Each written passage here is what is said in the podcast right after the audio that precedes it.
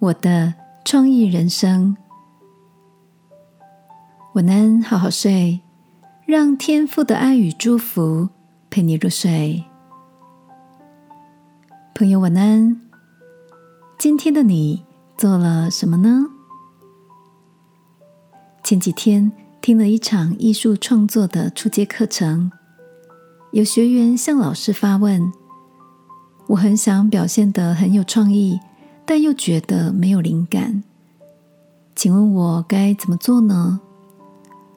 老师想了一想，回答：“这个问题很好，让我跟大家分享电影导演史克西斯说过的一句话：最个人的、最具创意，灵感可能散落在我们生活的各个角落，所以。”试试看，挖掘你的内心，了解你周遭的故事，也许你的发现会带来意想不到的共鸣哦。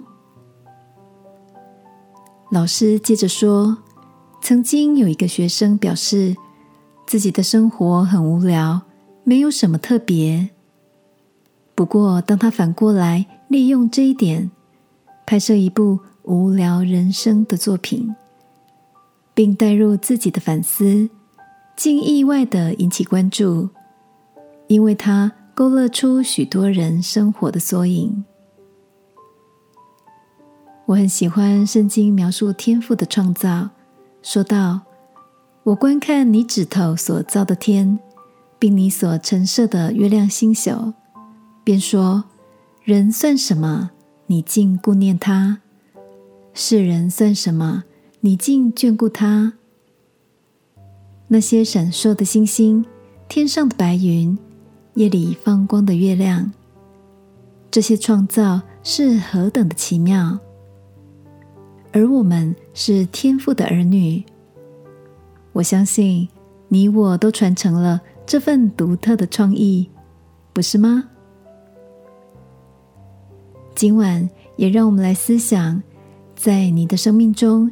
有哪些独特的创造呢？想必你也会看见自己的创意人生哦。一起来祷告，